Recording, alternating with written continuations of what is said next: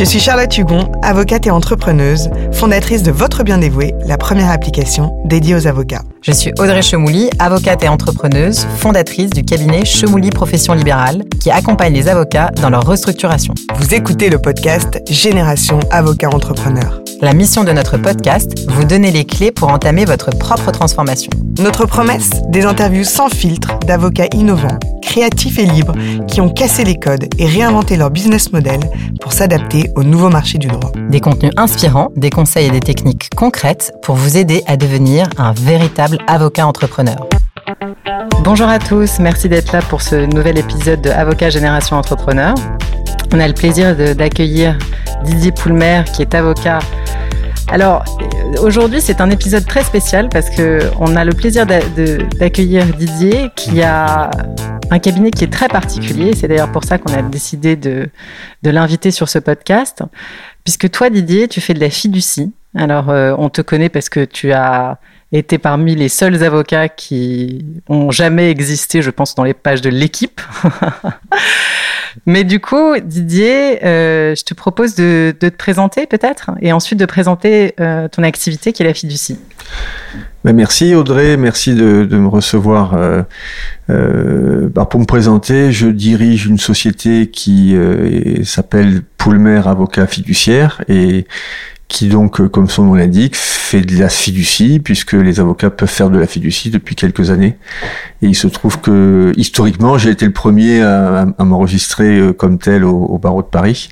Euh, et donc, j'ai une structure d'une dizaine de personnes qui est dédiée à l'activité d'avocat fiduciaire. Et mais c'est quoi l'activité d'avocat fiduciaire? Parce qu'en fait, je pense que très peu d'avocats euh, connaissent ce système hmm. Alors c'est, j'ai pas fait un cours sur la fiducie parce que j'en fais quelques-uns, mais euh, c'est pas c'est pas le propos.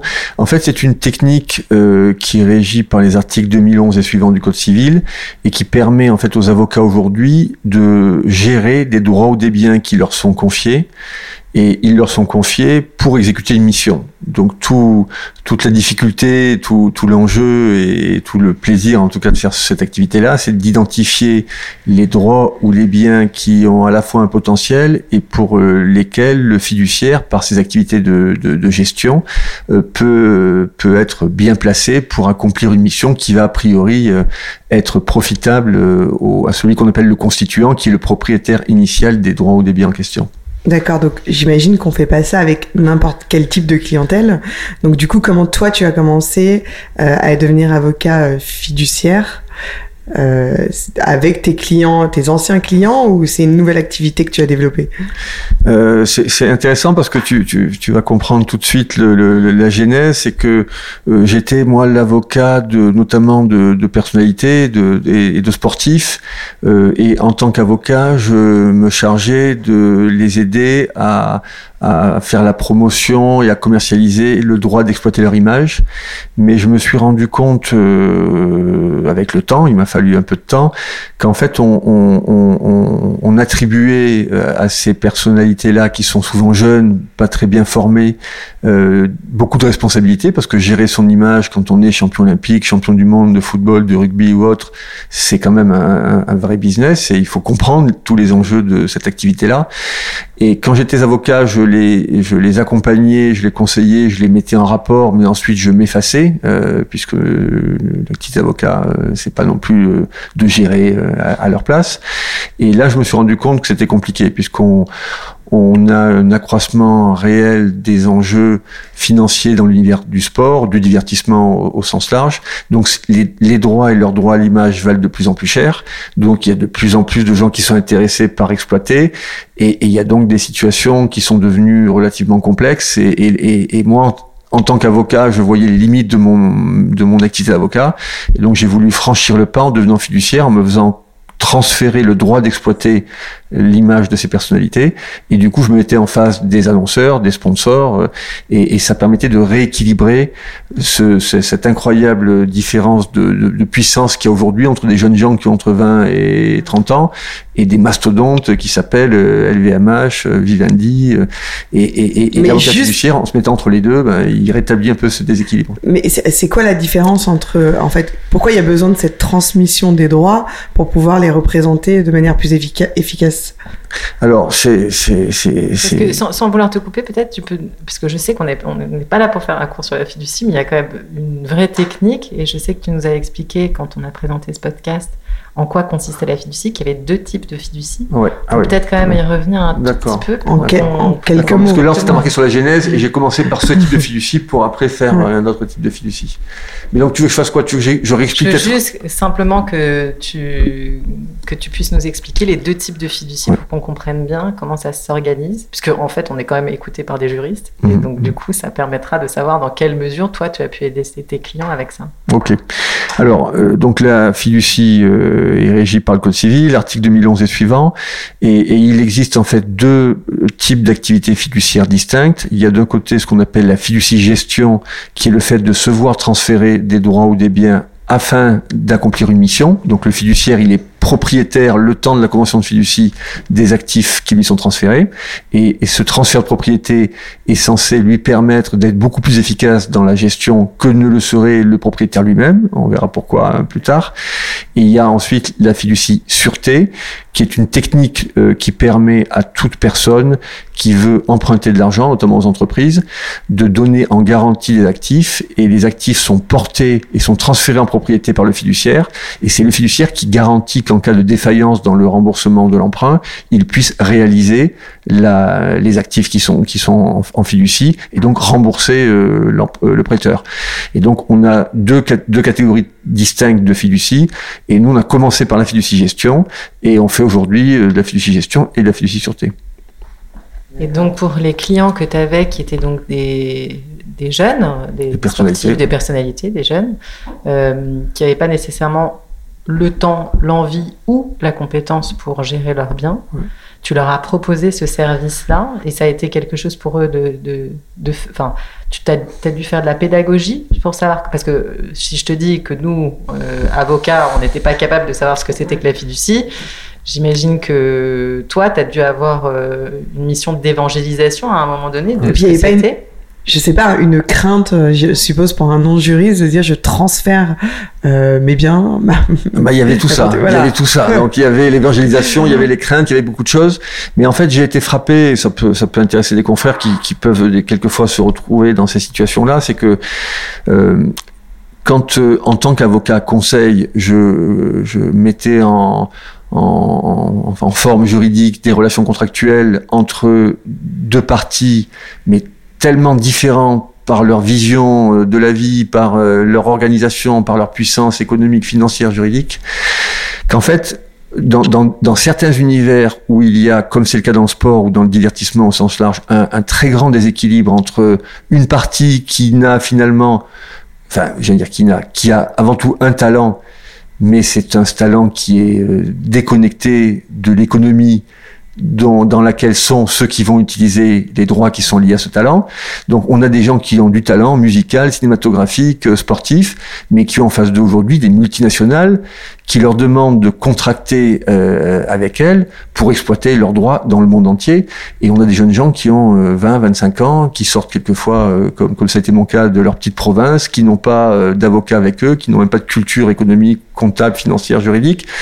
Donc je, je, me suis retrouvé moi dans des situations où il y avait un tel déséquilibre entre ces multinationales et, et ces jeunes gens de talent qu'en fait, où il se faisait, euh, alors quelquefois il se faisait un peu bouffer par, par l'expression, c'est-à-dire que les, les entreprises essayaient d'en tirer le maximum sans forcément toujours bien respecter la lettre du contrat, mais à l'inverse, je me suis retrouvé dans une situation où quelquefois les, les talents ne mesuraient pas toujours l'importance et la responsabilité qui était la leur en contractant avec les entreprises parce qu'ils ne se rendaient pas forcément compte que leur image allait être exploitée dans le monde entier à travers des campagnes commerciales, etc. Et donc j'ai voulu, enfin j'ai réfléchi parce que j'étais dans une situation complexe à la manière de rétablir un, un, une forme d'équilibre qui permette d'un côté aux marques et au monde économique de mieux comprendre quelles étaient, quelles étaient les caractéristiques et la, la, la compréhension de ces jeunes gens, de, de l'univers dans lequel ils allaient rentrer en signant ces contrats, d'un côté, et de l'autre côté, j'ai essayé de faire comprendre aux entreprises et au monde économique qui voulaient rentrer dans cet univers qu'ils avaient en face d'eux, quoi. Quels étaient, qu'est-ce qu'on pouvait euh, obtenir euh, raisonnablement, mais qu'est-ce qui était impossible d'envisager d'obtenir. Et donc, dans cette recherche d'équilibre, en fait, je me suis rendu compte que le meilleur, la meilleure manière de garantir quelque part cet équilibre, parce qu'il faut la garantir dans la durée, parce que les contrats sont des fois sur trois ans, cinq ans, il fallait, il, fallait être là, quoi. Il fallait être capable de, de, de faire un peu un rôle de, de, de l'écran en fait. Oh, c'est plus l'écran, c'est un peu d'amiable compositeur, de gardien du temps. En fait, ça permet aux entreprises ou euh, enfin aux sportifs de de enfin de plus jamais avoir de relations directes entre eux et du coup euh, d'éviter euh, les mauvaises surprises et que que tu sois toujours au milieu en fait. Alors c'est ça le, le... c'est réducteur parce que tu ne vas pas les couper euh, une marque qui veut utiliser euh, Florent Manodou pour faire de la pub, tu vas pas il va le voir à un moment donné et j'ai pas pour le remplacer malheureusement ma musculature ne me permet pas du tout de, de pouvoir euh, miner le nageur de haut niveau. Et donc non, tu, tu, ils sont bien entendu en contact mais non, non, mais quand je dis plus aucune relation, je veux dire c'est financière. Effectivement, en tout cas tu, tu limites la relation à ce qui est simplement de, de, de des relations publiques, de la, production d'images. Mais par contre, effectivement, on, garantit en fait de part et d'autre, c'est-à-dire à la fois euh, à, la personnalité, mais également euh, à l'entreprise, à l'annonceur, au sponsor, on, on, a une sorte d'engagement pour faire en sorte que ça se passe bien, quoi. Une sorte, je vais pas dire, je vais pas donner un terme juridique, mais de garantie de bonne fin que, que, que les choses vont bien se passer.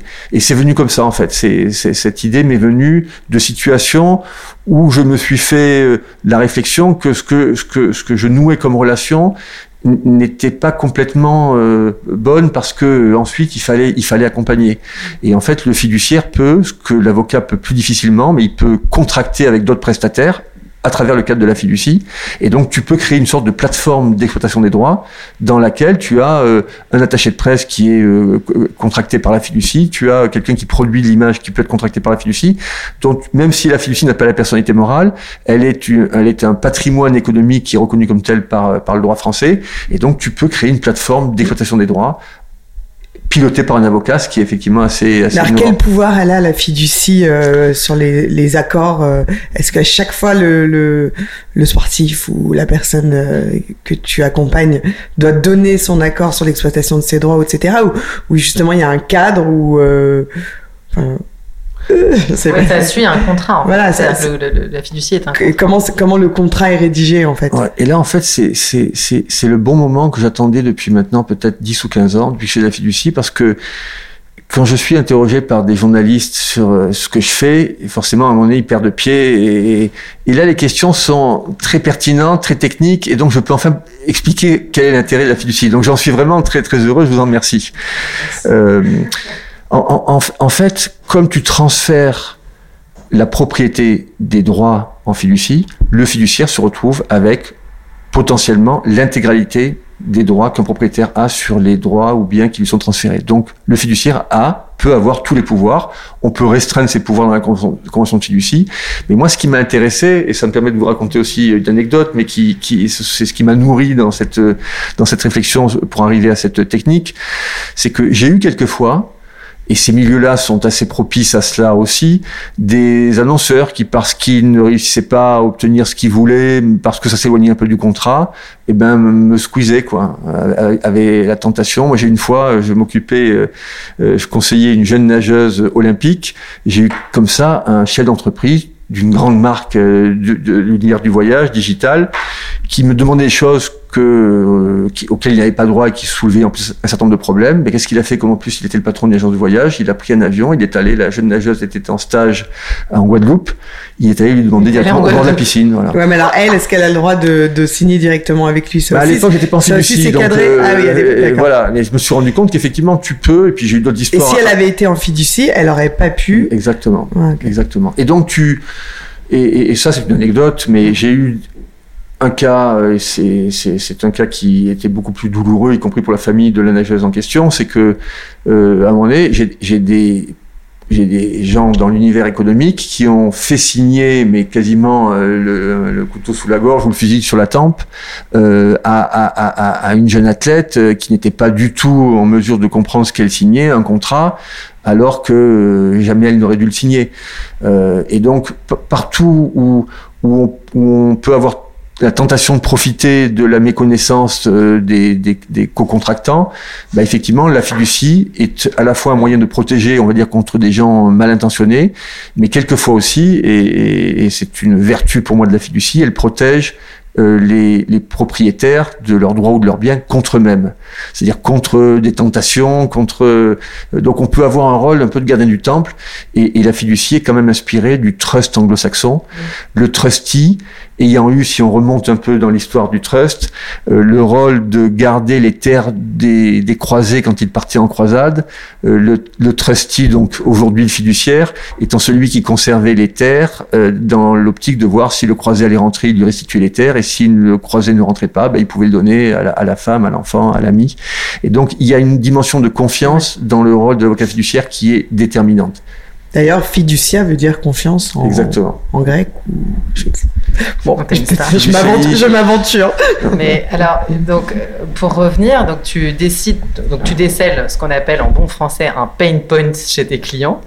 C'est-à-dire qu'il y, y, a une problématique euh, où eux sont éventuellement pas qualifiés pour euh, pour avoir euh, pour rentrer dans cet univers contractuel et surtout éventuellement des problématiques de, de confiance et d'abus euh, d'une personnalité jeune et peut-être influençable. Mmh.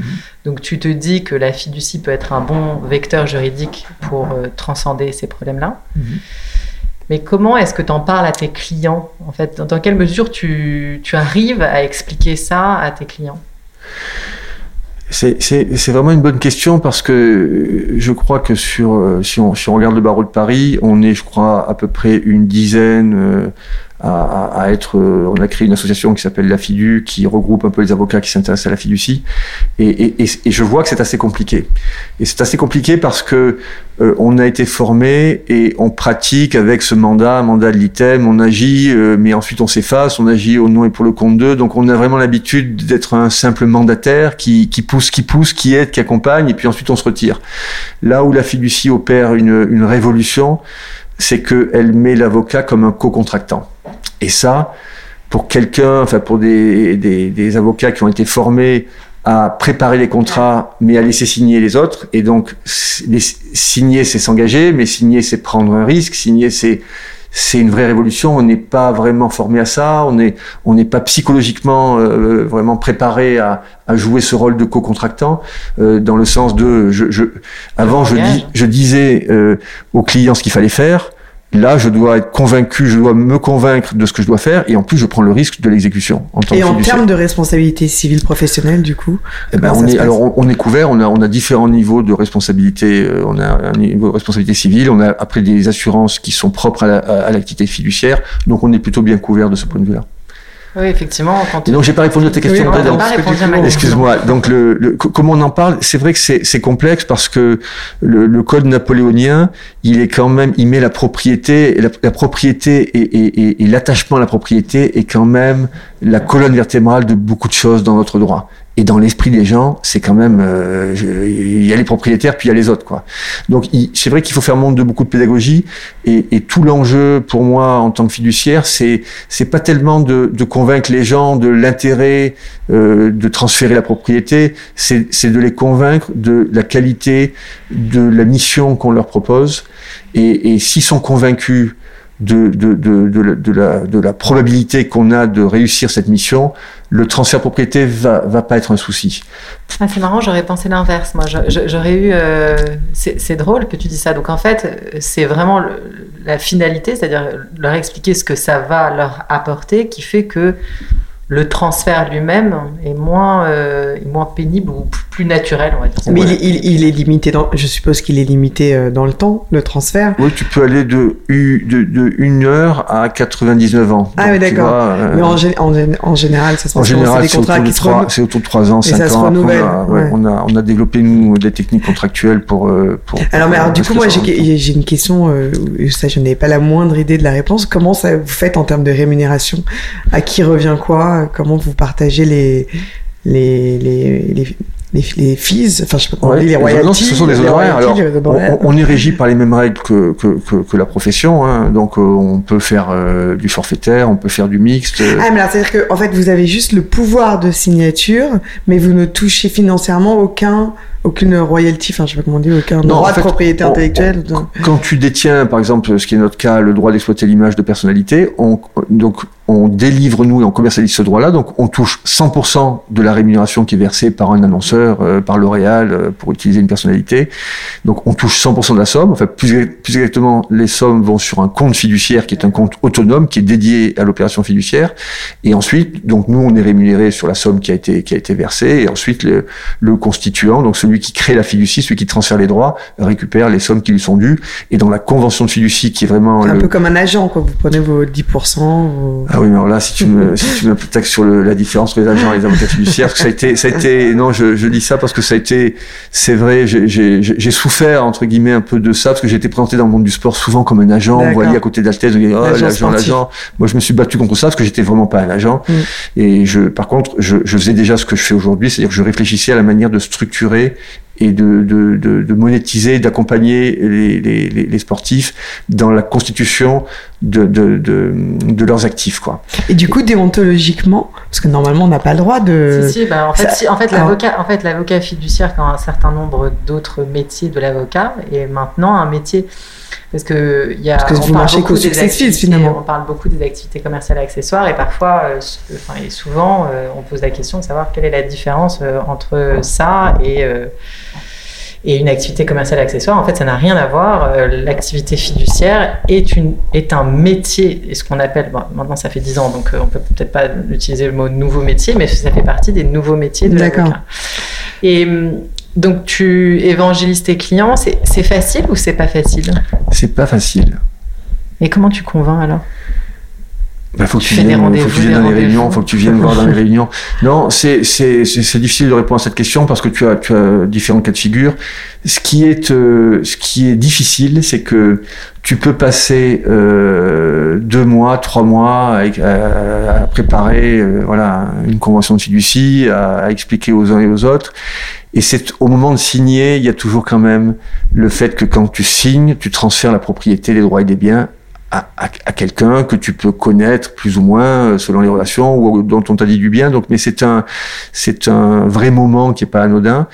Et alors, ce qui, ce qui des fois me contrarie un peu, c'est que parmi euh, les, parmi les professionnels qui quelqueisfois nous donnent un peu du fil à retordre, eh ben on a des confrères quoi. Mmh. Euh, et ça c'est un peu dommage parce que c'est vrai que les confrères euh, quelquefois connaissant pas bien l'outil, ils disent oh là, vous n'avez pas donné à, un avocat, sous-entendu à quelqu'un comme moi, euh, ces droits-là. Et alors euh, bon, maintenant avec le temps, les, les, les confrères euh, finissent par commencer à connaître un peu la technique et l'outil, mais on a des fois des confrères qui nous facilitent pas la tâche, ce qui est dommage parce que pour moi, ce sont les, ce sont les meilleurs prescripteurs. Les avocats sont les meilleurs prescripteurs de la fiducie. Alors, c'est ça ce que je, je, parce que quand on a préparé cet épisode, tu me disais qu'en fait, la fiducie, toi, tu l'avais commencé avec ça, avec euh, l'exploitation des, enfin, en fait, en fonction de, de, la clientèle que tu traitais, qui était une clientèle euh, de notoriété, on va dire, de personnalité, tu as utilisé le terme personnalité, mais tu disais que en fait la fiducie, ça pouvait être bien plus large et que c'était probablement une technique juridique que on n'utilisait pas assez et notamment qu'on pouvait envisager des sortes de class action, quelque chose comme ça. Tu, tu m'avais ouais. parlé de ça euh... Alors euh, c'est vrai que pour, pour, pour, le faire en très rapide, on a commencé par les droits de propriété intellectuelle, on a même, c'était plutôt sympathique, mais on avait un auteur chilien euh, dont on avait découvert un ouvrage qui avait beaucoup d'intérêt il, il, se fichait pas mal, lui, il avait aucun accès au marché français, il connaissait pas le monde de l'édition en France, il parlait pas français, donc il nous a transféré le droit d'exploiter son livre en France, et on a publié le livre en France. Donc, ouais, donc un, un, un avocat qui a priori euh, auquel on ne destine pas ce, le fait de publier un jour un livre, eh ben on a publié. Il a eu la gentillesse de demander de faire la préface parce que c'était un univers que, qui m'intéressait, et, euh, et donc on, on peut vraiment et moi, c'est ce qui me guide dans ma vie professionnelle, comme a priori tous les avocats, c'est l'utilité. Mais là, l'utilité, elle, elle, nous permet d'aller chercher des choses dont quelquefois, en tant qu'avocat, on se dit ah c'est dommage, ça, ça aurait pu se faire comme ça. Si j'avais été là, peut-être que j'aurais pu faire ça. Là, ben en gros. Euh, vas-y quoi. Si tu penses que tu peux le faire, fais-le quoi. Et donc euh, on, a, on, a, élargi la palette de ce qu'on faisait dans les droits de propriété intellectuelle. On a aujourd'hui en fiducie une moto électrique, c'est-à-dire qu'on a un groupe de jeunes ingénieurs français qui ont mis au point une moto électrique qui s'appelle Neuron eh ben, ils, ils, avaient leur invention, ils avaient fait dans leur garage bricolé une moto qui avançait euh, de manière électrique. Ben, on leur a dit on va vous accompagner, et donc on a pris la moto en fiducie, on a pris toute la technologie, et donc on les aide, c'est pas simple, mais à, à, à, faire la promotion et à trouver une industrialisation de, de, de la moto. Vous êtes un peu comme des, des business angels alors enfin, je... Non, non, bah, j'ai bien compris la, la différence. Mais... Chaque fois, je vais me mettre dans une autre catégorie. Je suis agent, tu es... non, non, on est avocat fiduciaire. Non, on, on... Là, là, il faut bien voir que quand tu crées une plateforme fiduciaire, en fait, ton vrai rôle aussi, c'est non, seulement. Quand, quand les, les, personnes qui ont créé cette beauté électrique viennent vous voir, hmm. c'est parce qu'en fait, ils n'ont pas, eux, de notion de business. Exactement. Donc, vous avez bien un autre rôle là-dedans. Vous allez les aider à faire décoller leur business en prenant euh, la propriété de, de leurs droits, je sais pas, les brevets, etc. Et du coup, vous allez devenir comme si vous étiez le, le créateur et en même temps euh, euh, CEO de cette, de cette alors pas vraiment parce que tu le, tu, le rôle qui est le nôtre, c'est pas forcément de faire nous la production de moto. On n'a pas de compétences, on n'a pas, on n'a pas les, moyens. Par contre, une des responsabilités, un des rôles majeurs du fiduciaire, parce que comme tu peux prendre tout type de droit, tout type de bien, tu penses bien qu'on n'est pas du tout nous, on n'a pas tous les réseaux, on n'est pas capable de. C'est de non seulement identifier le potentiel des droits et des biens en question, d'avoir une idée de la manière dont tu vas accomplir ta mission, mais dans une des facettes de cette mission, c'est notamment de trouver les bons partenaires industriels, financiers.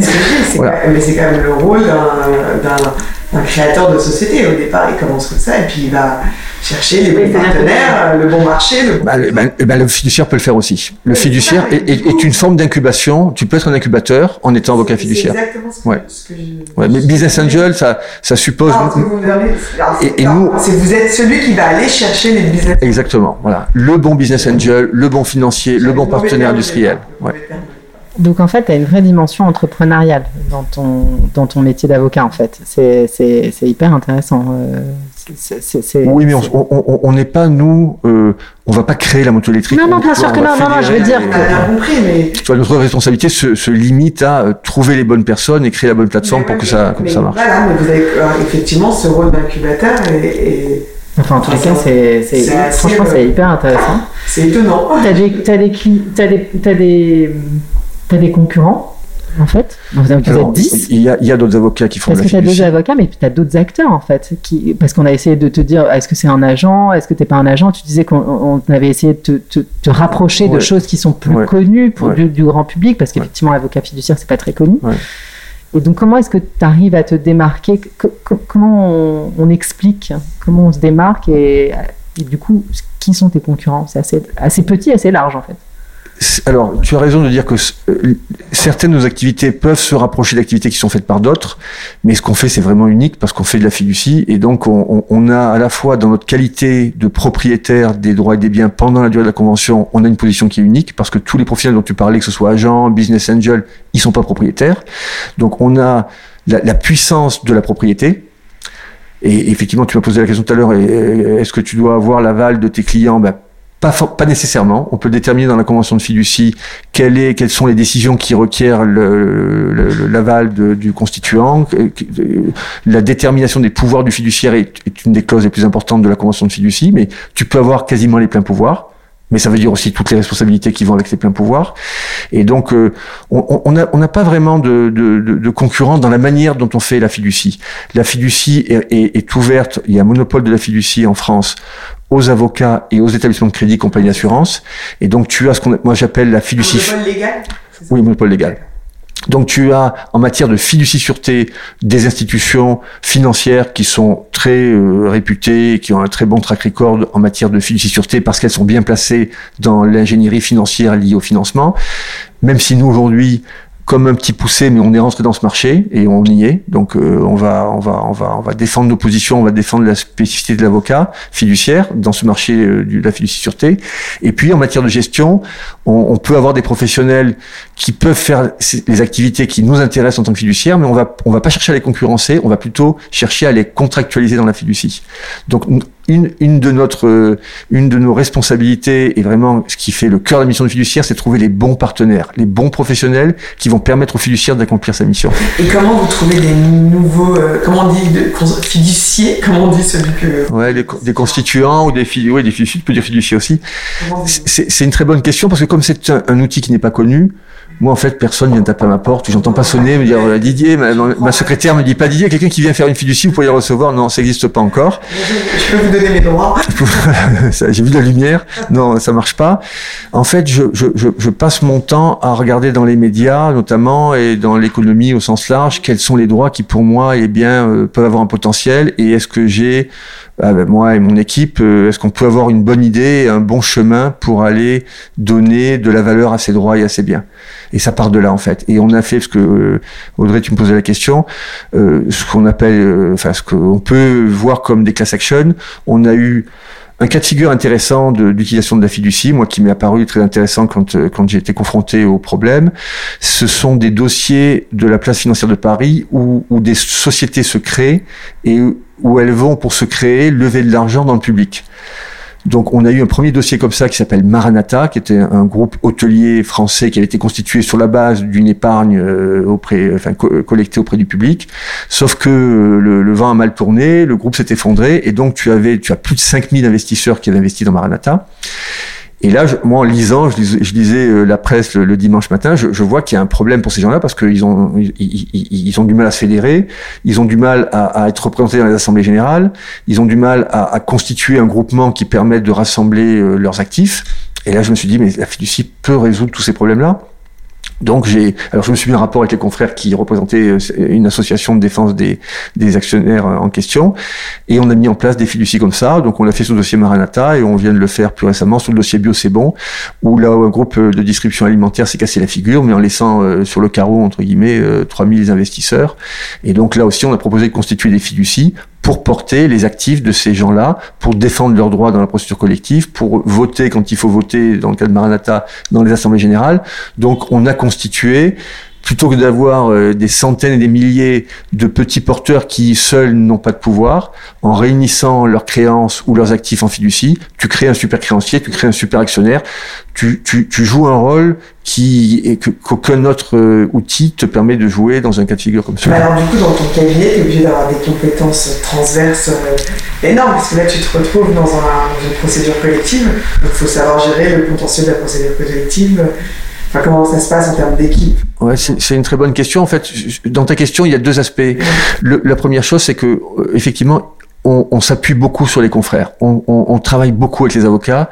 Nous, en tant que fiduciaire, moi, je ne fais plus l'avocat, euh, donc je, j'utilise je, des confrères pour nous aider à développer nos missions fiduciaires. Donc, on choisit les confrères, on les sélectionne en fonction de leur expérience, de leurs connaissances, etc. Et donc, on est très consommateur d'honoraires d'avocats. Ça, c'est une chose. Euh, pour nous, pour nous accompagner en tant que fiduciaire, parce que nous, on est co-contractant d'une personne, physique ou morale, et ben on se retrouve comme un acteur économique, et donc il nous faut être bien conseillé. Comme euh, voilà. C'est la fiducie qui signe euh, n'importe quel contrat. En fait, juste pour que je comprenne, tu signes une convention d'honoraires pour prendre cet exemple-là, mais en fait n'importe quel contrat. C'est cabinet Didier Poulmer, Didier Poulmer ou la fiducie euh, C'est la, la, Poulmer, avocat fiduciaire, qui, quand ce sont des services qui sont liés à la, mission du fiduciaire, nous on contracte en tant que fiduciaire, donc est-ce qualité de fiduciaire. Quand c'est la fiducie, parce que les contrats peuvent le prévoir, qui, qui doit contracter avec des prestataires, des professionnels, c'est le patrimoine fiduciaire qui peut s'engager. Nous on va le signer le contrat, mais en agissant au nom et pour le compte euh, de la fiducie. Mais la fiducie, elle n'a pas de personnalité morale. Oui, mais elle, a, elle a un patrimoine. Elle n'a pas de personnalité morale, donc elle ne peut pas rester en justice. Mais par contre, elle a un patrimoine euh, autonome qui est reconnu. Elle a un numéro de TVA. Enfin, elle, a une réalité juridique et fiscale consacrée par le droit français. Ok.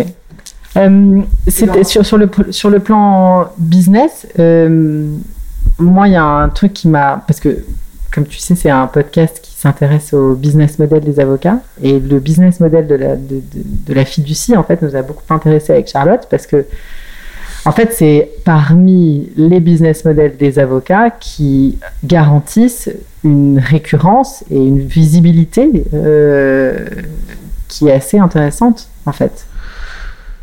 Alors, oui non. Tu as raison. Non, tu as raison, c'est un bon point. C'est-à-dire qu'effectivement, si tu euh, remplis bien ta mission, etc., tu peux faire perdurer dans le temps. Tu peux avoir, si tu as un intéressement sur le résultat, ben, tu peux avoir si le résultat de, de, de notre fiducie il s'inscrit dans la durée. S'il y a des sommes qui sont versées dans la durée, on, on, peut être effectivement être intéressé dans la durée aussi. Donc tu as raison. On, on peut avoir une forme de récurrence. Néanmoins, la contrepartie, c'est quand même le fait de bien exécuter sa mission. Donc, euh, ah oui, non, mais malheureusement, je ne suis pas encore tout investi dans le cadre. En fait, c'est pas, pas, des contrats d'honoraires, euh, des contrats cadres. Euh, à chaque, à chaque coup, à chaque vente, à chaque. Tout à fait, il faut, faut, effectivement commercialiser les droits, comme, donc bien gérer. Euh, ça, c'est une chose, mais la deuxième, c'est que Ce qui est compliqué parce qu'il faut, faut dire les choses, sinon euh, je vais avoir des confrères qui m'appellent en disant super, on veut, on veut nous aussi faire justice. Ce qui est compliqué, et donc c'est un modèle qui, qui, qui est, euh, qui est différent du modèle de l'avocat, c'est que là où on vient voir un conseil pour et qui peut commencer à facturer dès qu'il va donner les premiers conseils, nous on peut passer beaucoup de temps à travailler sur la, la, la préconstitution de la fiducie et donc sur l'explication de la mission fiduciaire, sur la négociation de la convention de fiducie. Une convention d'honoraire, c'est euh, ça peut être 3-4 pages. Une convention de fiducie, c'est plutôt 10-15 pages. Donc il, peut y avoir un temps qui s'échelonne entre un mois, deux mois, jusqu'à des fois six mois, un an. Moi, il y a certaines conventions de fiducie que j'ai discutées pendant un an. Et ça peut ne pas se faire. Donc c'est un modèle économique qui est quand même entre guillemets un peu à risque. Euh, donc il faut. Oui, parce qu'en fait, il y a beaucoup, tu as tout un temps d'explication et de, de ce qu'on disait d'évangélisation et, de mise en place du contrat qui en réalité est assez long. Ouais. Et s'inscrit dans la durée. Alors autant tu t'inscris a priori dans la durée pour ce contrat de fiducie, qui est quand même un peu, un peu différent, on va dire, des modèles économiques des avocats mhm. classiques. Mhm. Néanmoins, effectivement, pour convaincre de passer le cap, de ce que tu disais, le premier rendez-vous où tu signes le contrat de fiducie, bah, c'est quand même un rendez-vous euh, important. Enfin, c'est comme un closing, quoi. Et du coup, là, je, comprends que ça puisse prendre du temps, et c'est ça. Donc, comment tu gères alors le, Comment est-ce que tu arrives à, rentabiliser ce Est-ce que est-ce qu'il est-ce que tu as trouvé un truc pour euh, pour expliquer plus vite? Est-ce qu'il y a des choses que tu as automatisées Comment tu fais pour rentabiliser ça ou alors en fait c'est un temps de présence qui est incompressible et qui est compris dans ton business plan? Alors il y a, un peu tout ce que tu as dit, c'est-à-dire que euh, il faut expliquer. Il y a, un temps quand même d'évangélisation qui est, qui est, important parce que c'est à la fois euh, simple mais relativement complexe quand tu commences à rentrer dans le cœur de la convention de fiducie. Euh, et ensuite forcément, plus on avance, plus on a un track record de, de, succès. Donc forcément, euh, on se sert de notre track record pour montrer que ça marche. Euh, voilà. Donc au début, c'est un peu difficile. Et puis avec le temps, ça fait maintenant plusieurs années, on, on, on, on est. C'est pour ça que je, je, je, je tempère l'enthousiasme sur le modèle. Tu as raison, c'est intéressant. Mais aujourd'hui, la plupart des avocats qui font de la fiducie euh, font continuent à faire leur activité à côté. À côté. Voilà ils mènent les deux de front. Nous, on a, on a moi, j'ai pris le pari, euh, c'était un pari à l'époque de ne faire que ça, donc c'était plus risqué, mais je connaissais bien l'univers dans lequel j'ai un peu. Mais tu avais déjà les, les clients. Voilà, je, euh, je, savais comment j'allais Parce que du coup, c'est là où j'ai une question, c'est que nous, en fait, voilà, dans ce podcast, on est là pour donner un peu les clés euh, pour des avocats pour qu'ils puissent eux-mêmes transformer leur, leur cabinet, le développer, etc. Et donc, ma question, ce serait, est-ce que tu conseillerais à un avocat qui démarre de se dire tiens, je vais faire de la fiducie. Alors, vu ce que tu nous expliques, ça me paraît euh, absolument pas possible. Pour moi, j'ai l'impression qu'il faut avoir quand même un peu de bouteille, de l'expérience, des clients euh, dans un domaine particulier. On fait pas de la fiducie avec tout le monde. Et ensuite, euh, on peut euh, commencer la fiducie et éventuellement en faire euh, son, son unique business model. Mais je, on, ne commence pas en étant avocat fiduciaire. Non, mais c'est évident parce que d'abord se pose un problème de potentiel conflit d'intérêt parce qu'à partir du moment où tu co-contractes, tu deviens co-contractant de, de, de, de, ton constituant, tu ne peux pas être son conseil, euh, donc ça veut dire qu'il doit être accompagné d'un conseil, et donc tu peux avoir euh, des difficultés dans ton cabinet parce que ton, ton client euh, euh qui, ou ton ancien client qui devient constituant, bah, il va pas vouloir non plus que tu travailles avec d'autres d'autres acteurs qui peuvent être liés à la fiducie. Donc il y a beaucoup de, de confrères et de cabinets qui sont confrontés à cette difficulté de, de, de cohabitation d'une activité où on est co-contractant et donc un acteur économique à part entière, du métier classique d'avocat où on est voilà mandataire et donc c'est une vraie difficulté euh, auquel se, se, se, se, trouvent confrontés les confrères.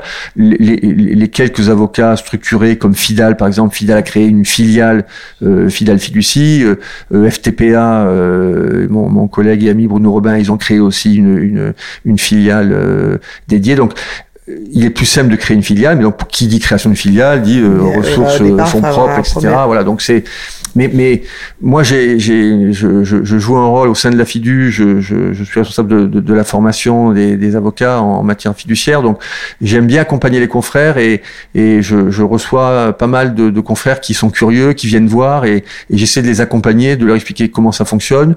On peut même des fois faire de la cofiducie, c'est-à-dire que je peux, moi, leur proposer d'être cofiduciaire avec eux pour les former un peu à la fiducie.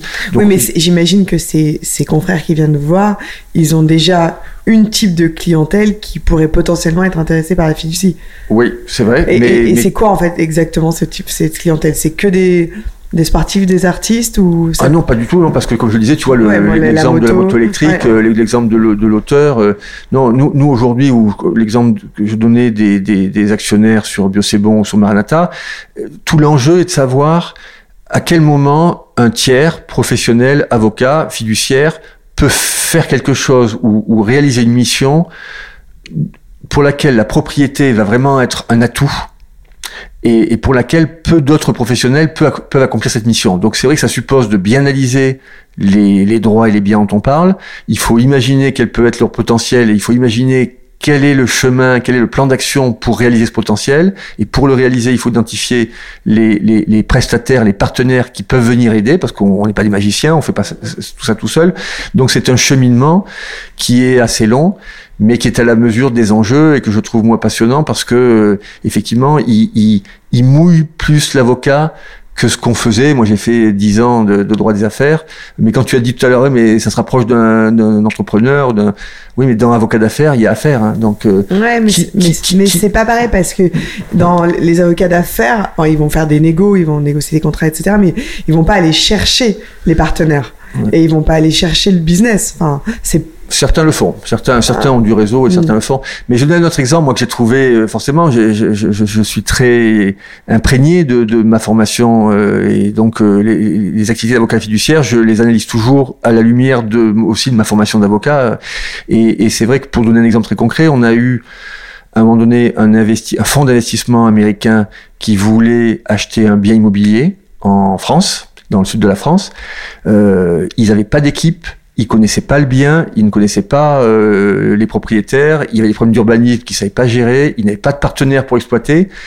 Il se trouve que, euh, je vais pas tout raconter parce que je suis quand même soumis en tant qu'avocat fiduciaire au secret professionnel, mais il se trouve que euh, j'avais le sentiment avec mon équipe qu'on pouvait faire la bonne opération pour eux, on savait trouver le bon actif qui leur plaisait, qui, qui, qui, qui cochait les, les cases de, de, de, de leur cible, mais on, a fait l'opération en tant que fiduciaire, c'est qu'on a, on a juste défini ensemble le prix d'achat qu'ils étaient prêts à mettre et on s'est mis en rapport avec l'acquéreur et ses avec le vendeur pardon et ses conseils on, et on a fait toute la transaction moi, j'ai signé le compromis de vente en tant que fiduciaire. Donc, alors, quel est l'intérêt de la fiducie là dans ce cas-là et pas juste euh, représentant ben, Parce qu'en fait, j'ai pu moi tout au long. Il y avait euh, l'acquéreur ne s'est jamais déplacé, donc j'ai fait toute la négociation, j'ai signé les actes j'ai signé les partenariats, tout ça dans le cadre de la convention de fiducie qui avait été fixée, donc j'avais les pleins pouvoirs pour le faire.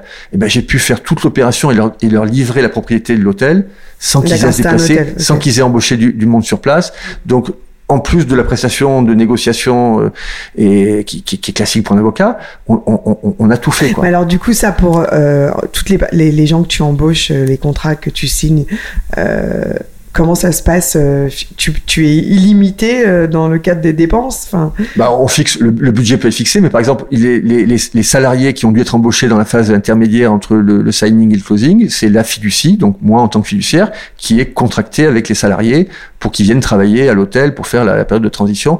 Donc effectivement, à travers la fiducie, on a piloté l'ensemble de l'opération sans que sans que les investisseurs ils aient besoin de, de, de personnes sur place. Alors c'est effectivement une vraie responsabilité parce que en leur disant, en plus il se trouve que les vendeurs étaient iraniens, les acheteurs américains, il y avait un petit, une petite différence culturelle et, et une petite sensibilité. C'était en plus dans le cadre d'un appel d'offres euh, euh, qui ne disait pas son nom, il y avait plusieurs acquéreurs, donc c'était une vraie responsabilité que de leur dire, je me sens capable en tant que fiduciaire de faire toute l'opération et de vous livrer. Parce euh, que c'est, on, on, se retrouve à faire un autre métier, prendre des salariés dans l'hôtellerie, etc. Non, on est accompagné tout le temps de quelqu'un ou? Ah, on, a, on, on, sélectionne et on fait contracter par la fiducie les professionnels qui vont euh, faire ce qu'ils ont à faire. Donc c'est effectivement un autre métier, mais c'est celui d'avocat fiduciaire.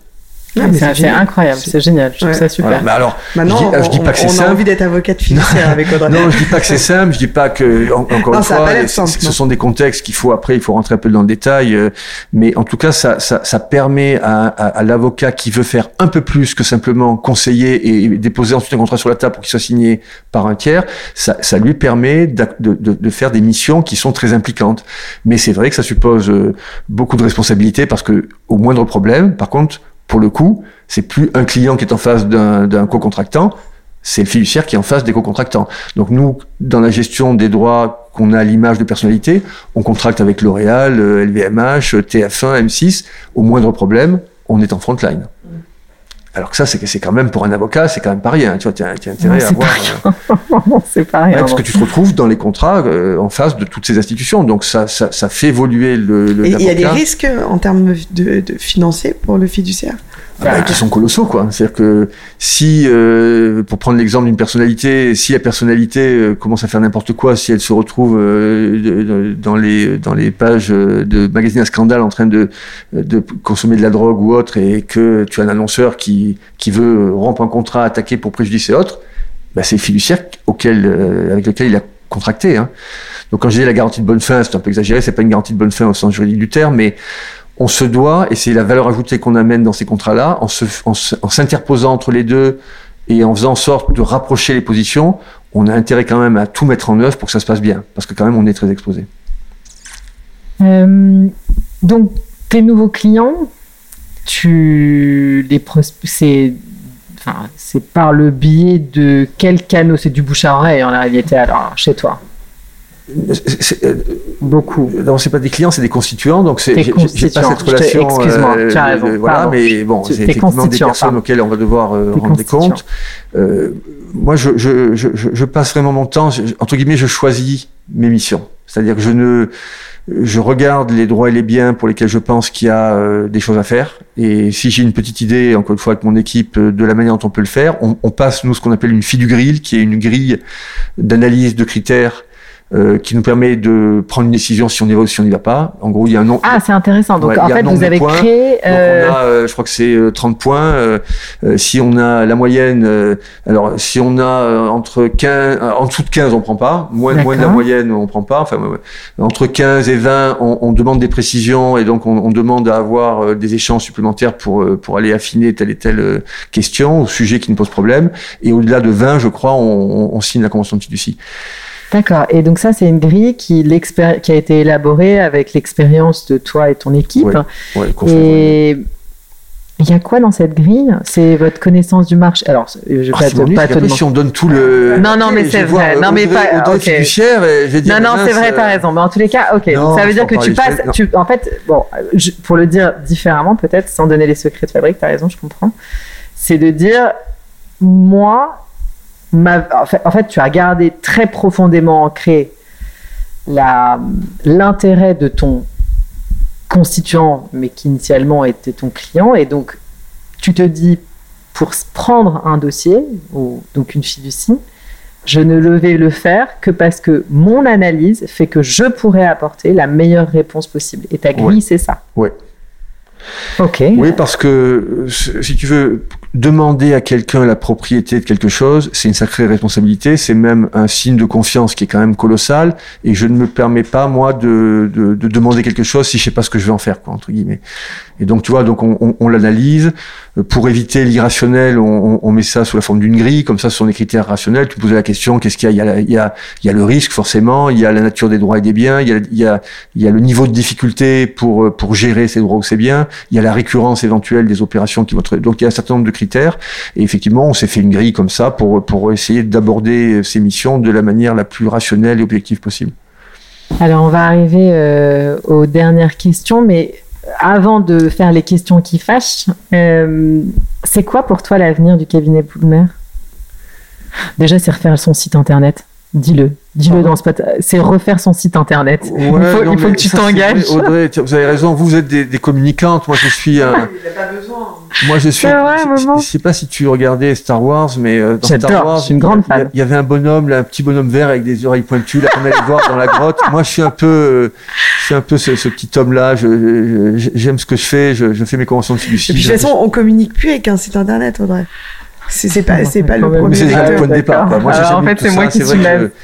Alors, l'avenir du cabinet. en tout cas, je suis pas très bon en communication, mais euh, parce que de toute façon, euh, je, je voulais pas euh, claironner, commencer à dire. Bah, Est-ce que de toute façon, ça serait pas un petit peu contre-productif de d'être J'imagine que vous avez des clients qui ont envie d'être un peu discrets. Et... Ouais, tu peux avoir ça. Tu as, tu as, de tout. En fait, tu as les différentes ouais. On peut dire aussi, mais enfin, avoir un site qui expose bien la fiducie, à mon avis, ça ferait quand même pas de mal. Tu vois enfin, peu importe. L'avenir du cabinet Poulmer, avocat. L'avenir de la CELAS, Poulmer avocat fiduciaire. Ben, CELAS, Poulmer avocat euh, fiduciaire. Pardon. Écoute, on, on, va continuer. Donc aujourd'hui, on développe la fiducie gestion et la fiducie sûreté.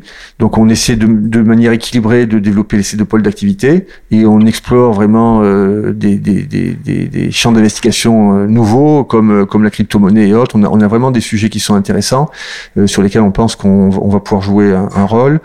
Euh, donc on va continuer à développer ça. On va essayer de mener à bien les missions importantes qu'on a engagées dans les dossiers dont je parlais, que ce soit sur Maranata ou sur Bio C'est Bon, parce qu'on a quand même là beaucoup de constituants qu'on représente, donc on, tient, on, tient, on tient vraiment à aller jusqu'au bout et, à bien accomplir ces missions.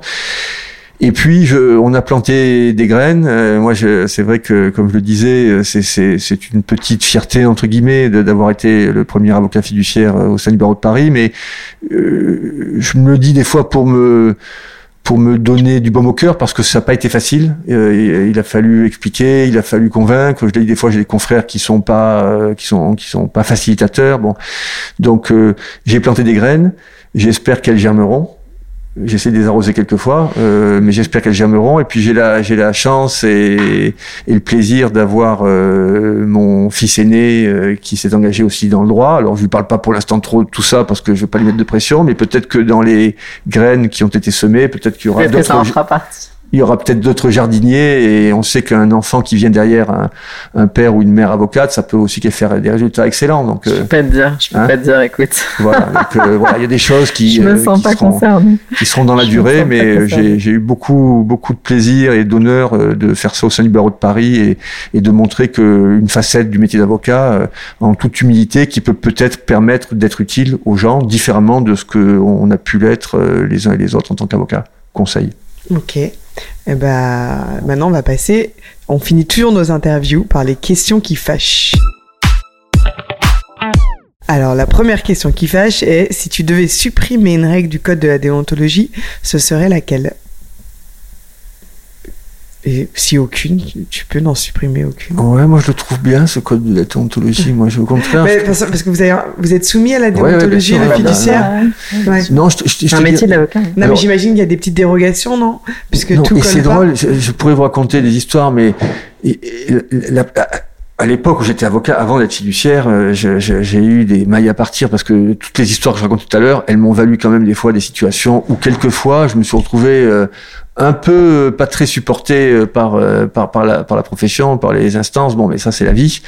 Mais je le trouve beau, moi, notre code de déontologie, parce que je pense que derrière ces principes essentiels, derrière ces valeurs, il y a ce qui fait notre notre originalité, notre force, et c'est ce qui nous met quelques quelquefois, je pense et j'espère, un peu à l'abri de la tentation que d'autres professions peuvent avoir. Moi, je j'ai souvent mes amis banquiers d'affaires à côté de moi et je les vois. Enfin, le, ils ont peut-être d'autres approches. Nous, nos principes essentiels. Quand tu les lis bien, ils sont ils sont intéressants.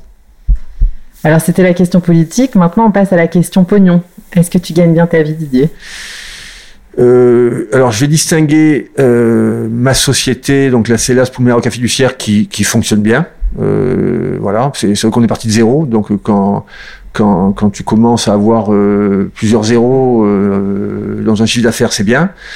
Et moi, à titre personnel, je, je suis à, à la rue, quoi. Je suis à la ramasse. je suis à la ramasse totale. Je suis obligé de le dire parce qu'un avocat, ça peut pas mentir, mais mais c'est la vie parce que j'ai j'ai pris beaucoup de risques euh, et puis j'ai eu euh, une vie euh, personnelle euh, dans laquelle j'ai fait beaucoup d'enfants, euh, Ouais. peut-être un peu trop de femmes aussi, et donc euh, j'ai voilà. le, le peu d'argent que j'ai récupéré à titre personnel, je l'ai plutôt redistribué, mais j'en suis très content.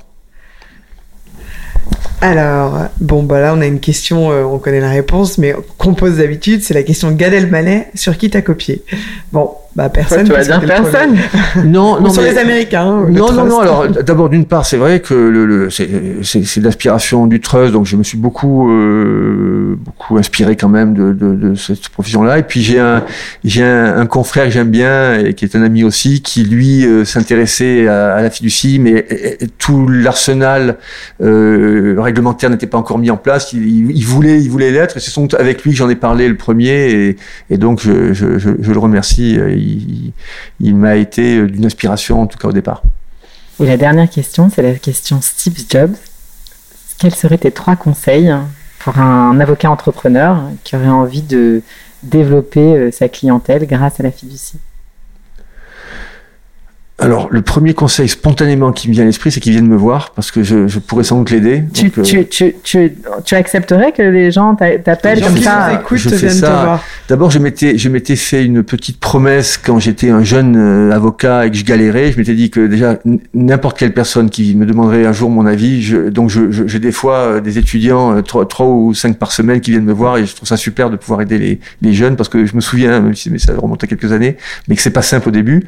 Mais donc pour le l'apprenti fiduciaire, un qui vienne me voir, qui vienne nous voir, parce que franchement, on, aide, les, on aide les, confrères. Deuxièmement, c'est de bien réfléchir à euh, est-ce que je suis prêt à, passer ce cap-là? Est-ce que je suis prêt à, parce que pour moi il y a une forme, euh, alors je vais pas dire d'incompatibilité parce que tous les avocats disent quoi incompatibilité On peut pas faire les deux. Si on peut faire les deux, mais ce sont deux activités qui sont quand même fondamentalement euh, différentes. Et la troisième, c'est de, c'est d'être guidé par l'utilité et de, de regarder là où, là où on pense qu'on peut être le plus utile. Et, et, et c'est vrai que je suis, moi, guidé et un peu omnubilé par ça, c'est quand je, disais comment je trouve les dossiers, ben je, je regarde, j'ouvre les yeux autour de moi, et c'est souvent quand je pense que je peux être utile que je me dis allez là faut que tu y ailles. Ça marche pas toujours, euh, les gens me, me, croient pas toujours, et mais mais c'est euh, être intimement convaincu qu'on peut être utile et tout mettre en œuvre pour l'être ensuite, c'est ce que je crois être un, enfin, quelque chose d'important dans, dans, notre métier de manière générale. Je pense bah, que c'est la, la, meilleure conclusion. C'est la meilleure conclusion qu'on ait eue sur ce podcast. Et on va, on va terminer ce podcast Merci sur beaucoup cette Didier. Phrase. Merci à vous. Merci bravo. beaucoup Didier. Ce podcast a pour ambition de réveiller l'avocat entrepreneur qui sommeille en vous. Alors si vous avez envie d'oser, contactez-nous, nous vous accompagnerons dans votre projet. Si vous voulez nous suivre et nous soutenir, abonnez-vous au podcast Génération Avocat Entrepreneur, disponible sur l'ensemble des plateformes d'écoute. N'hésitez pas à le noter 5 étoiles et à en parler autour de vous. Vous pouvez nous retrouver sur nos réseaux sociaux, Charlotte Hugon, fondatrice de Votre Bien Dévoué, et Audrey Chemouli, fondatrice de Chemouli, profession libérale. À très vite pour un nouvel épisode de Génération Avocat Entrepreneur.